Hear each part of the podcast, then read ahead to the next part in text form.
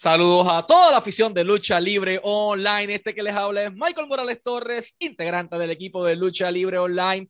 Y tenemos el enorme privilegio de presentarles a nuestro invitado especial en la tarde de hoy de Utah para el mundo, representando los Ghostbusters, Marty the Moth Martinez. Actualmente Martin Cosos llega aquí a Lucha Libre Online. Marty, man, it is a privilege to have you here back on Lucha Libre Online. How are you doing? I'm doing fantastic, man. How you been?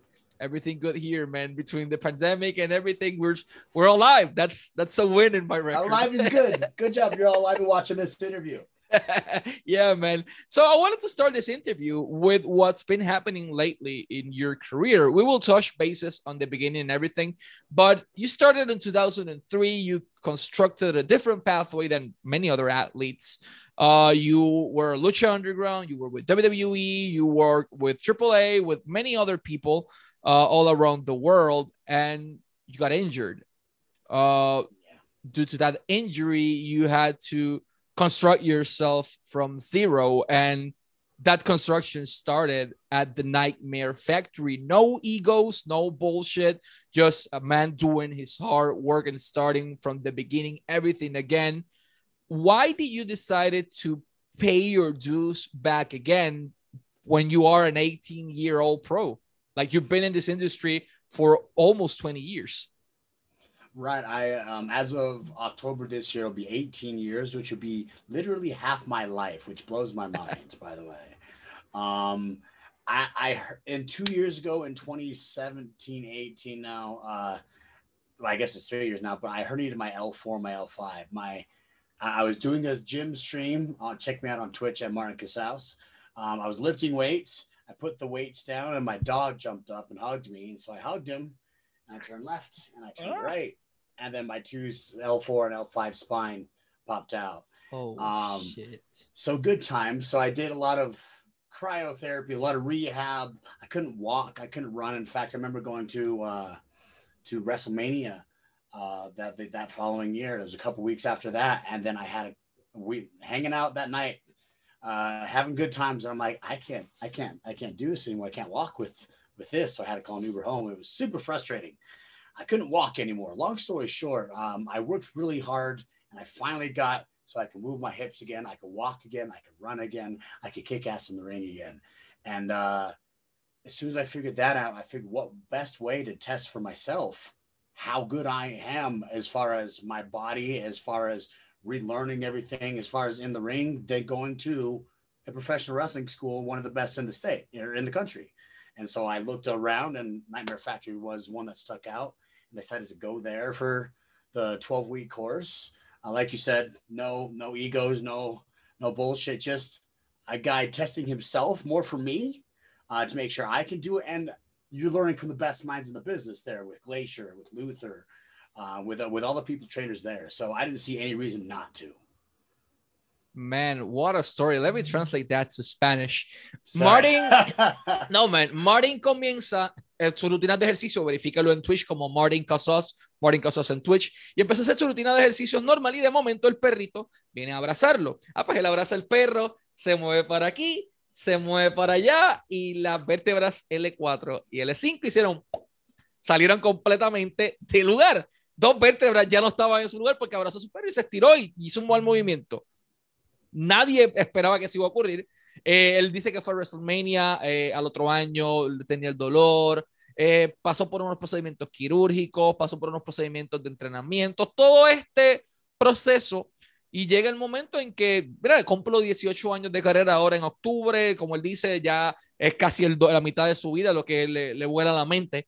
Pero llega el momento en que toca hacer una decisión de cómo vamos a volver a comenzar y dice, bueno, sin ego, sin cosas, sin nada raro, vamos al Nightmare Factory, una de las mejores escuelas de, de todo el país. Y ahí está entrenando con gente como Glacier, como Luther, está por ahí QT Marshall también, está por ahí Dustin Rhodes. Hay mucha gente que le está enseñando a él. Y es algo, como él dice, algo para probarme a mí mismo. Bueno, test myself. Quiero probarme a mí mismo que yo puedo hacer, cómo puedo subir al nivel en donde estaba antes y, e ir nuevamente engranando todo en su lugar, lo que ha sido un procedimiento bastante complicado, pero ya poco a poco ha llegado para nuevamente llegar al cuadrilátero, ya puede recibir sus bombs, ya puede recibir todo normal, y de hecho lo vimos en AEW, lo que es mi próximo punto, which actually leads me to my next point. You were part of the uh, Nightmare Factory, no egos. You started doing everything, testing yourself, and you were granted an opportunity not because you were there, because you were freaking talented uh, in AEW Dark. You were granted your chance once you enter to the backstage area. No, wait, but let's let's let's rewind that. Who gave you the notification that you were going to be part of AEW Dark that week? Uh, Cody Rhodes and QT Marshall. Um, we had they told me I was going to be on Dark in a month from that time, and then at the Nightmare Factory they have shows for the school. I wrestled um, Yavi uh, from from AEW Dark. Uh, we call him Little Juice, Little Tugaro, and uh, it was a it was a good match apparently because we went to lunch uh, to dinner after that, and QT Marshall said, "Hey, do you have your stuff ready for Monday for this week?" I'm like, "I thought we were doing this in a month." He said, "Well, Cody saw your match, and we want to do this this week." I'm like, "Okay." okay. So Cody Rhodes and QT Marshall are the ones who delivered the awesome news for me. Man, uh, Cody Rose y Cutie Marshall fue quienes le brindaron a él esa notificación de que vas a estar en AEW, muchacho. Originalmente estaba pautado estar de un mes de la fecha en que se lo comunican, pero tienen esos shows en donde ellos hacen el trabajo en la escuela. Se enfrentó a un muchacho que le dicen el Little Hubi o el pequeño Juventud Guerrera. Eh, hacen una lucha excelente, les vuela la cabeza a todo el mundo y cuando están cenando, eh, QT Marshall le dice, oye, ¿tienes tus cosas listas para esta semana? Pero pensé que íbamos a hacer esto un mes. Cody vio tu lucha. Te quiere esta semana allí. y de momento ya Martin llega a, a, AEW. You got your opportunity. What was the first thing you saw once you entered to the building in Jacksonville? The uh, the Daily's Place uh, arena over there. What was the first thing you saw? What was different from any place you've been before? Mm, I knew everybody on the roster that was the big difference is I literally had had interactions or knew someone or had slept over at somebody's house and had most of the roster there. So it, it was fun. It was like going back to a big giant homecoming for Lucha Underground and the past 18 years of my life. So we come full circle to see all these people. Some of the producers there worked on WWE Tough Enough. So we had people from very beginning of my career all the way to Lucha and coming together. It was just like a big homecoming. Man. Él dice que fue como un homecoming, como un, un viaje de, eh, o una fiesta de, de, recibirlo en casa. ¿Por qué motivo? Porque ya conocía a todo el mundo. Él llega allí y de momento descubre que o conoce a este o se quedó en la casa del otro dormir, o trabajaron de lucha underground, o fueron productores suyos en el inicio de su carrera en Tough Enough. De alguna manera u otra, Martin conocía a todo el mundo que estaba en el roster de IW y fue como que, oh, espérate, esto es bastante interesante, porque en algún punto de su carrera eh, pues llegó a conocer a todo el mundo.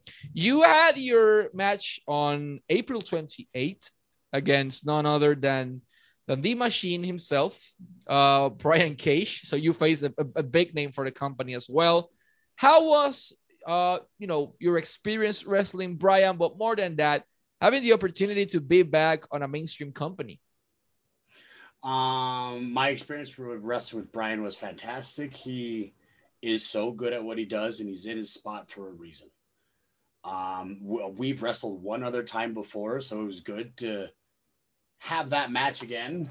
And it also was a match that once they announced it, everyone was talking about it's an old Lucha Underground match because of the storyline I had with his wife now, Melissa yeah. Santos. So everyone was talking about that. So there's a big buildup for the match, but it was fun. He, uh, well, obviously it hurt, but and I didn't come out the way I wanted it, but it was it was a blast in that aspect. It was good to see Brian again. Um, I hadn't been in the ring with him for a couple of years, um, and being on the big stage again, it felt felt like home. It felt good, and uh, hopefully we can make that a more regular thing as much as possible and as soon as possible. Mari dice que se sintió bien, se sintió como estar en casa. Eh, eh, obviamente espera que se pueda repetir la oportunidad más frecuente. Luchó con Brian Cage ese día, y ellos habían trabajado juntos, ya él, tenía como que su cosa con Melissa Santos, la esposa de Brian. Melissa era la que lo presentaba como Marty the Moth. Eh, constantemente. estaban ahí como que ya había algo, las cosas no salieron como lo esperaba, obviamente, en el cuadrilátero, pero sí fue una experiencia buena tener la oportunidad de estar nuevamente en una empresa grande como lo es AEW. After that, you wrestled Jungle Boy. Jungle Boy is uh, one of their, you know, their prospects. They're, you know, bidding high on him. They are really excited to have him as a talent. do you saw something special or anything special in Jungle Boy when you face him because you you have two sides of the story. Either half of the people think he's overrated and half of the people think he's underrated. So it's you know it's a complicated thing with him. What was your thoughts on Jungle Boy and being in the ring with him? Um, it was a very different story than when I was in the cage with Brian. Brian, we're we're two big men slapping meat with each other. And then with him, I'm just trying to grab him. He's sliding between my legs. He's jumping over my head. He's wiry. Um, he's a hard guy to get a hold of, but uh, that's what I'm kind of used to with uh, Lucha Underground. He kind of reminded me of the way Fénix moved. Um, and just to say, Fénix is an amazing mover in the ring, hard to grab and hard to take down. And I feel like uh, Jungle Boy's very much going to tear this wrestling business up. Man, menciona que Jungle Boy le recuerda en unos aspectos a Rey Fénix cuando estaba en Lucha Underground, porque de momento se le va por debajo de las piernas, se le pasa por encima de la cabeza, está aquí, está ya sabes, todo el tiempo rápido, rápido, rápido, rápido, rápido. Él dice que obviamente él, él extiende que Jungle Boy tiene lo necesario para eh, llevar la industria al próximo nivel. La lucha era como que él todo el tiempo tratando de cazarlo, porque con Brian Cage eran dos tipos grandes, dándose y dándose y dándose, golpeándose de fuerte. Pero con Jungle Boy es como que tengo que cazar a este muchachito hasta que por fin lo logró conseguir. Let's rewind where everything started in your career. Uh, you started training in 2003 what motivated you to do that decision? Because one thing is seeing wrestling on tv and another completely different is saying hey i can do that. Yeah um honestly i loved wrestling by that point. I didn't know i could it was a thing that people could get into. I just thought it was the wwe at that time 30 of their guys just going off and going on the road. Um so I, i'd always loved it by that time I just had it was I was in my first year of college. So and I was an athlete in high school and I found out that I could do that and I'm like I could put all these the skills and the coordination I learned into something I also love as a kid. I was a big Goldberg, Sting, and DDP fan growing up. So you so were a WCW I, guy big time WCW. I when I was in the ring with Rey Mysterio, Lucha Underground, I was a little kid. I was so excited. I'm like, I beat you up so many times in video games, Rey.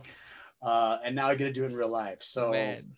amazing. And what wanted what what I wanted to do was just I loved it so much that I, I had to. I didn't know it was a thing I could do, and we made it happen. So I, as soon as I stepped in the ring, I'm like, this is what I'm gonna do. This is this is it. I'm done. Man, so Sorry, you you got you got hooked literally from the moment you you touched the canvas for the first time. Let me translate that to Spanish. Marty menciona, bueno, yo crecí viendo esto toda mi vida, yo crecí viendo WCW, yo era un fanático de DDP, era un fanático de Rey Misterio, era un fanático de todos los elementos del roster de WCW y de momento tenerse, encontrarse en un cuadrilátero, el momento en que, como uno dice, besó el canvas por primera vez, ahí quedó enganchado con la industria de luchar, fue como que le robó el corazón, eh, tuvo la oportunidad de luchar con Rey en el Lucha Underground y fue como que por dentro era un niño pequeño diciéndose como que Rey, yo te gané un montón de veces en los videojuegos, like I defeated you so many times in video games y ahora de momento estoy contra ti uno a uno, fue como que mind blowing para él. You started yeah. realize as well is that um, I was bullied as a kid, and okay. I always had uh, confidence issues. And on what I could do in wrestling was portray everything that I hated, I became. And so I was always that guy with the cocky girl, with the girls, with the hot girls walking next to him. I was always the guy being a jerk to everybody, and and by channeling the crap that I took as a kid, I became a better heel and made more money in wrestling. So so thanks, boys.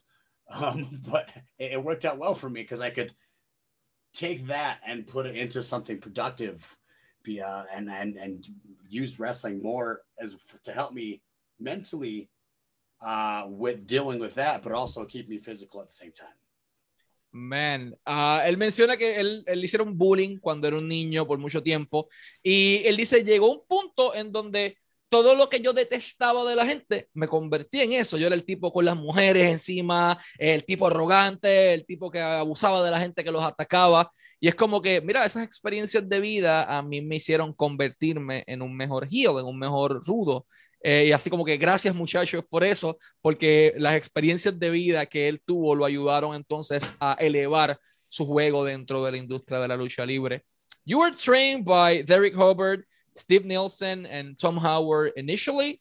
as far as your bio says, according to freaking Wikipedia, which people can change at any minute. Any but moment. yeah, but there was a moment in your career where your vision of the pro wrestling industry changed, and I'm talking about tough enough because you weren't training with a Michael Morales or, or a common guy in life. Like you were training with the big boys. You have Stone Cold Steve Austin often over there, among many other wrestlers. Before getting into that, how do you got contacted initially by WWE? Did you did the first move, or did they, you know, they say they saw something in you and hey, let's bring up this guy? Um, I was actually, by the way, speaking on Wikipedia, one time somebody changed it so that I beat Hulk Hogan on WCW for the for the WCW title one night, and I was the first African American to do so. I'm not now. None of that happened, and I'm not African American. I'm Hispanic, so uh, don't trust everything from Wikipedia. But you were right about those trainers. Um, uh, First African American to defeat Hulk Hogan for the WCW champion, man. It's, it, it seems real. Honor. It seems it's real. big honor. Don't trust the internet, y'all. Uh, oh snap! Uh, crap. What was I? I had a tangent. I, I was gonna repeat what we were saying. We were talking about oh, tough oh, enough. Steve Austin. Tough, tough enough. enough. How do you got to tough enough initially? Ah, uh, yeah. So, um, I started wrestling, and uh, I, I was doing local independence by 2007 ish. And, uh, and once I found out there was an independent scene, because for the first five years of wrestling, I didn't know. I, I, I just thought it was guys here in Utah with a wrestling ring, and it was just like us every month, once a time, one month, one time at a month. And I didn't know there was a scene in California, a scene in Wisconsin, a scene in all these other oh, places. Snap. I had to make a name myself. I had no idea about the independent scene, so I'd been wrestling for a while, and then uh, whenever the WWE came to town in Utah, um, I would contact them to do extra work. Um, with by that time was Laurinaitis. Um, it's still and, him. Uh, yeah, and they still. what the thing is, is they would never shoot TV anymore in Utah, so they would only do house shows and then move on to Colorado because Utah's not a big place for wrestling, I guess. But they would always move on. So I would fly myself to California, do the SummerSlam show. Fly myself to Colorado, do the Colorado show. Fly myself to Texas, do that show. Um, anytime they did that loop. And so they knew me from that.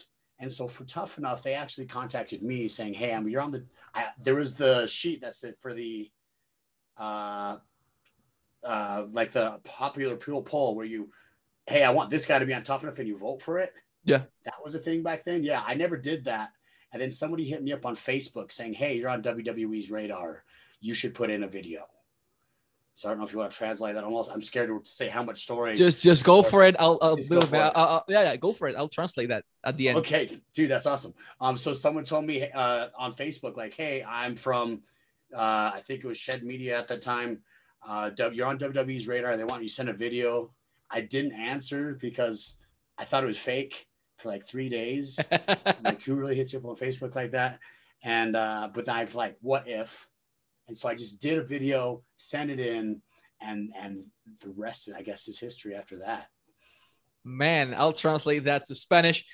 Uh, even the Hulk Hogan part. Eh, oh, dice, yeah. Él dice, no, no, no crean todo lo que hay en el Internet porque alguien en una ocasión cambió su biografía para poner que él fue el primer afroamericano en derrotar a Hulk Hogan y ganar el campeonato mundial peso completo de la WCW. Dice, gran honor, un gran honor, pero no crean todo lo que dice el Internet. ¿Cómo llega él a la WWE? Bueno, en el 2007 ya él había estado como cinco años o cuatro años en la industria más o menos moviéndose, pero él no sabía del, de la escena independiente. He didn't know the indies existed en aquel momento. Eh, y él vivía en Utah, luchaban una vez al mes, los muchachos en el cuadrilátero, solo esa lucha libre. En Utah nunca ha sido muy grande de lucha libre, si es la NBA, preguntarle a John Stockton y a Carl Malone, pero eh, no, no han sido muy grandes en la lucha. Llega el momento en donde eh, descubre que aquí hay una escena en California, hay una escena en Texas, hay una escena en Florida, hay una escena en Nueva York. En todos lados hay lucha libre. Fue como que, espérate, yo puedo hacer un nombre por mí mismo en esto. Dando hacia adelante la historia, en el 2007 eh, comienza el proceso para Tofinov.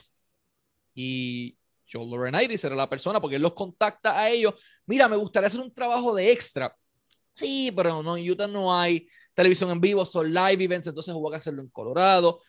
una cosa llevó a la otra y cuando la gente comenzó a votar en esos polls eh, o en esas encuestas de quién te gustaría ver en Enough, varias personas pusieron su nombre. Y fue como que, oye, estás en el radar de WWE, alguien le escribe, deberías poner un video. Y él dice como que eso fue por Facebook. Y él dice como que, ah, eso es mentira, no le hizo mucho caso. Pasaron tres días. Y él dice como que, what if? ¿Qué, ¿Y si era verdad? y sube el video a Facebook y el resto historia. Así que lo contacta por alguien raro que le escribe por Facebook que parecía uno de esos mensajes de spam. Así que muchachos, siempre verifiquen su inbox porque las oportunidades más raras llegan, llegan cuando menos se le esperan.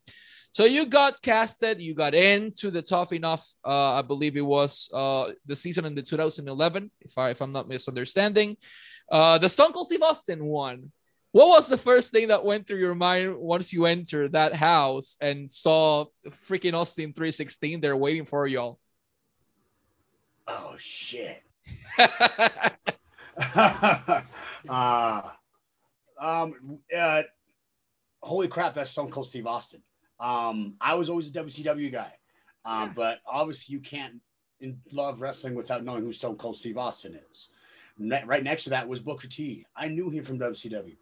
Um, it, I, I, but I had to like the first time we ever saw him is we drove up in buses. There's a giant mansion, and then they're all standing there like badasses staring at us. And I'm like, oh crap, here we go. And, and right at that point, I had to separate myself and say, okay, he's my coach, and I'm here to get some stuff done, to get to work. So uh, uh, that's kind of how I went until the season was over, then I can relax a little bit. Because after the tough after tough enough, he was kind enough, gave me his phone number. He had me send him matches like, hey, kid, if you want me to critique some of your matches, send them to me and I will. I'm like, sure, I'm i will send matches to the top guy in wrestling, period. Um, he was very kind, kept in touch, and uh, I was able to relax after the show. But during the show, he was my coach I, I, got to ignore who he is and what he is and wanted to take shots with him. Um, and I'm the student here trying to get a job. So um, it was a, it, it, I think it'd be a fun match to do a mentor student. Well, uh, tough enough, me versus Stone Cold Steve Austin story. I think that'd be fun. I don't know how the heck you managed to not mark out. I will be marking out internally if I saw that dude in the middle of a mansion looking at y'all like you were fresh meat or something. Let me translate that to Spanish. Él dice, bueno, cuando llegó a la mansión de Toffee, no estaba ahí parado Booker T, estaba Stone Cold y fue como que anda para el carajo, ese es Stone Cold Steve Austin. Pero tengo que relajarme, tengo que bajar el templo, tengo que guardarme mis emociones por dentro, porque pese a que yo era un fanático de WCW, ¿quién rayos no sabe quién es Stone Cold Steve Austin? Punto. El, el top guy en la industria, como él dice, punto final. Y de momento, ok, tengo que relajarme. Cuando yo estaba ahí, eso era, él era mi coach, yo era el estudiante. Yo vine aquí a hacer un trabajo y eso es lo único que yo vine y me voy a enfocar en eso exactamente. Cuando sale de Toffinoff, eh, Stone Cold le da su número de teléfono y dice, mira, envíame tus luchas para seguir viéndolo, darte una opinión constructiva, etcétera. Es como que, ok, claro, sí, si tú quieres que yo te envíe la lucha, te las voy a enviar. Y se mantuvieron en contacto y siguen en contacto todavía. Eh, pero es bastante interesante eso, que él cuando estaba ahí no se podía relajar, estaba todo el tiempo acá arriba, enfocado en, en, en el trabajo, en producir, en, en ganar. Eh, cuando él sale, entonces es que él puede relax a little bit cuando él se va de, the, the tough enough. You your career in tough enough was a little bit disappointed to everyone because you were basically scheduled to win. You were dominating every single person in that competition, but unfortunately you got injured. How do you felt? You know, you worked so freaking hard for around eight years in your career, and everything was gone to a bad, you know, a bad joke from destiny, as I, I, I should call it that. So, how do you feel at that moment? Uh, there's a lot of swear words that I can't repeat on here, probably. You, you can. You're allowed to say it. um, I spent, um, it was a night class. I broke my ankle. I went to the hospital and we did an x ray. They said, um, it's, it's fractured. We can't let you wrestle for insurance reasons. I'm like, cool, can I have a second opinion, have another doctor look at it? And uh, he, the other doctor came in, said the exact same thing. I said, cool, can I have a third opinion, have another doctor look at it? He came in, said the same thing. And then I asked him, like, straight up, I'm like, I I can beat these guys. I don't need both legs. If you, I can out outwill these guys and get this. If you, if you could just shoot my leg up with something with, with something so I can't feel it, I could walk and beat them off on one leg. And uh, they said no, they wouldn't do that for insurance purposes. So everything was. It was a long night of just frustration.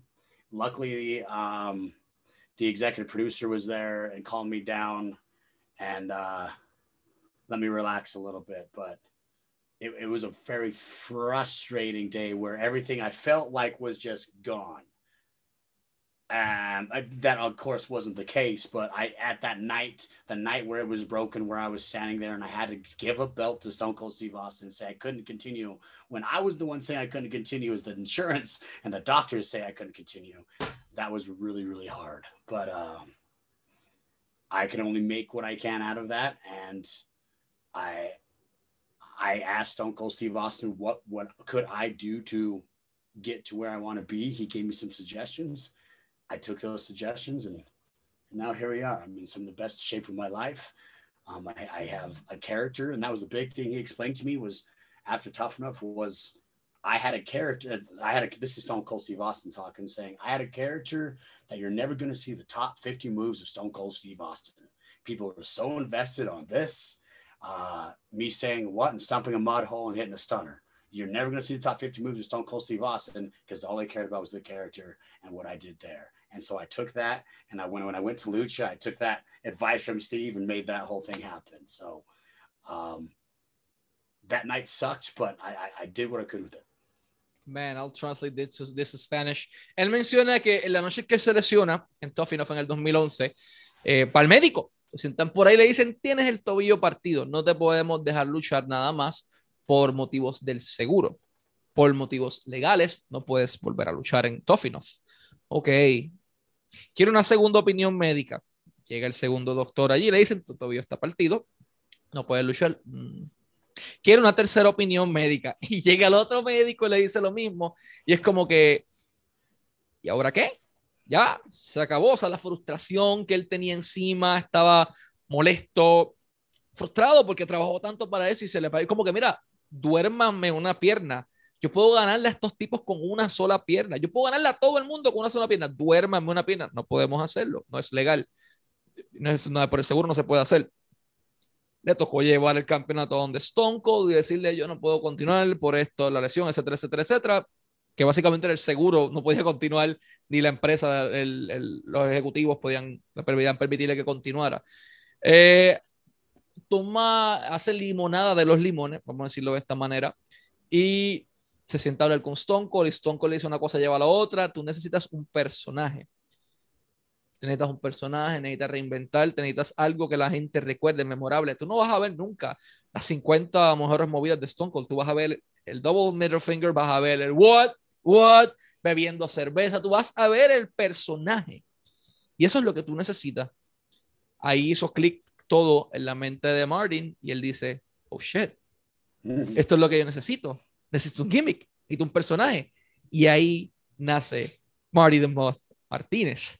Lo que me lleva al próximo punto, which actually leads me to my next point. Marty the Moth Martinez. You were Martin Casas yourself for so long in your career what inspired you to be someone else and how the, you made it work? Because in the hands of basically everybody else that, that, that shit would have failed miserably.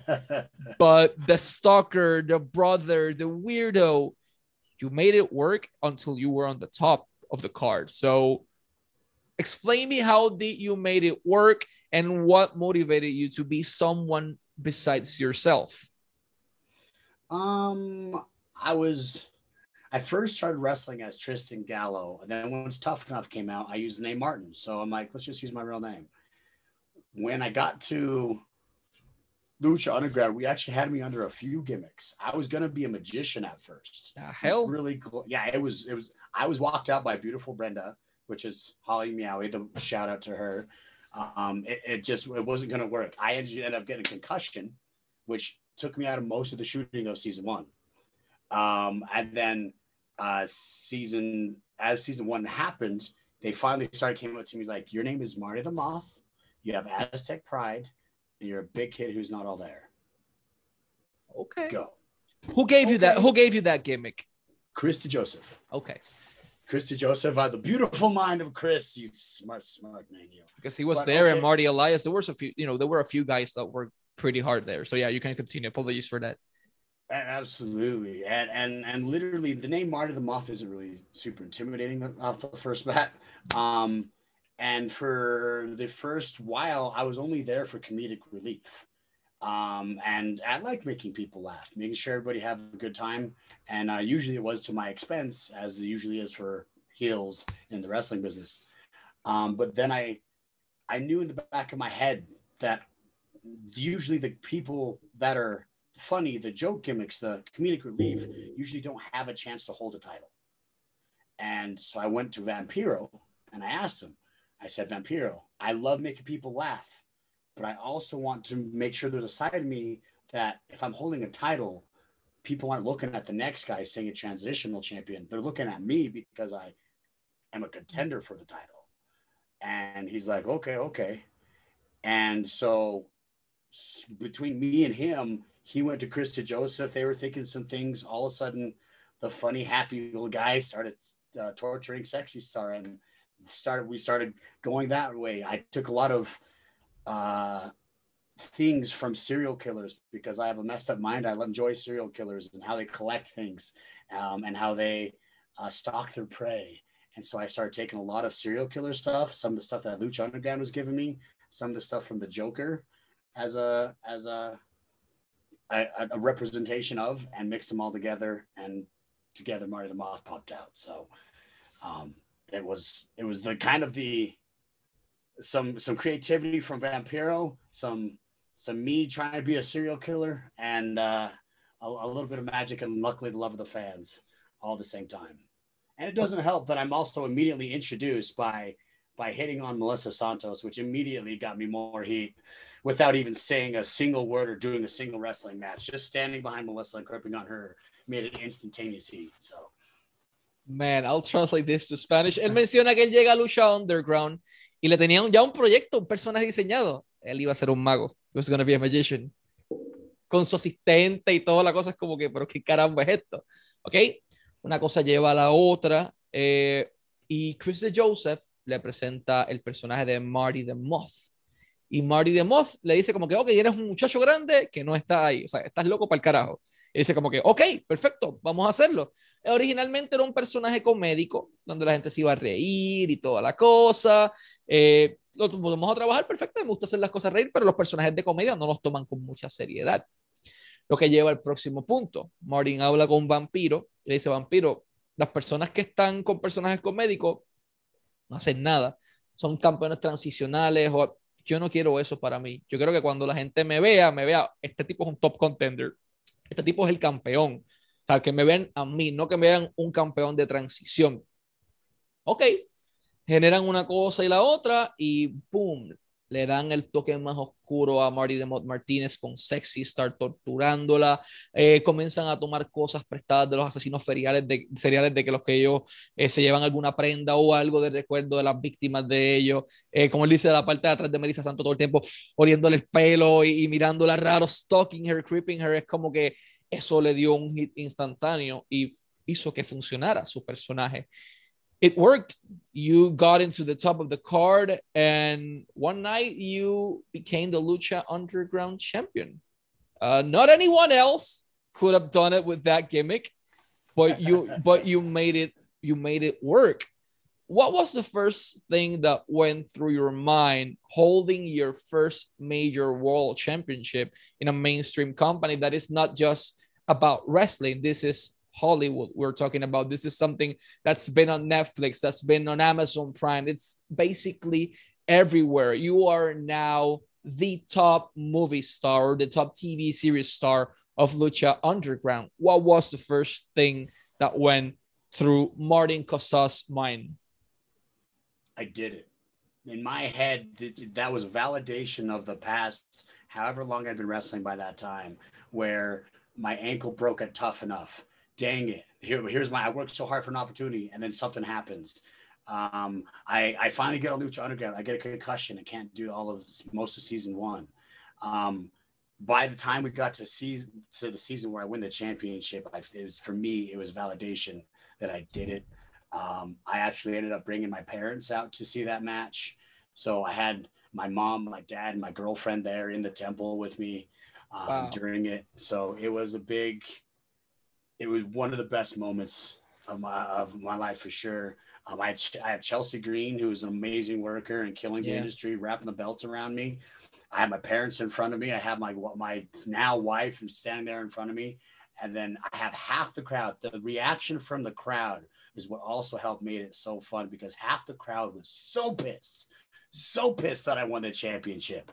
Um, that uh, they were very vocal about it, and then I had another half of the maybe a fourth, but they were very local or a very vocal fourth of the temple that was chanting, That's my champ. So these guys would chant how much I suck, and then these guys would chant, That's my champ. But hearing those guys argue so loud after it happened, seeing my parents, beautiful girl wrapping a belt around me, staring at my beautiful wife, it was one of the best moments ever. Uh, just to know, even if I pissed you off, whether you loved me or hated me winning the title, I got a reaction out of you. And uh, that means I did my job and and for me that holding up that belt Mel meant that I knew I could do it. I I I did it. I finally did it. This is awesome.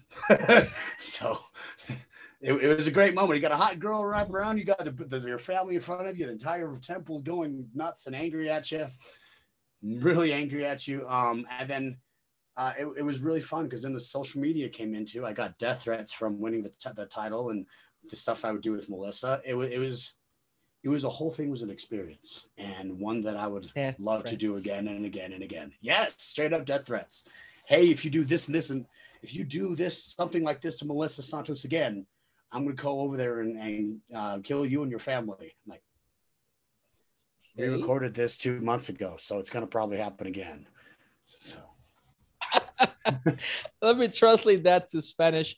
Marty llega el momento dado en que ocurre la validación, derrota Pentagon Dark, gana el campeonato de lucha underground y en su mente fue, lo conseguí, lo logré, I made it, finalmente hice que funcionara. Eh, él viajó a su familia, sus papás estaban allí, su, en aquel momento su novia, actualmente su esposa, estaban allí en el público y tenía a Chelsea poniéndole el cinturón y simplemente dejando que todo procesara.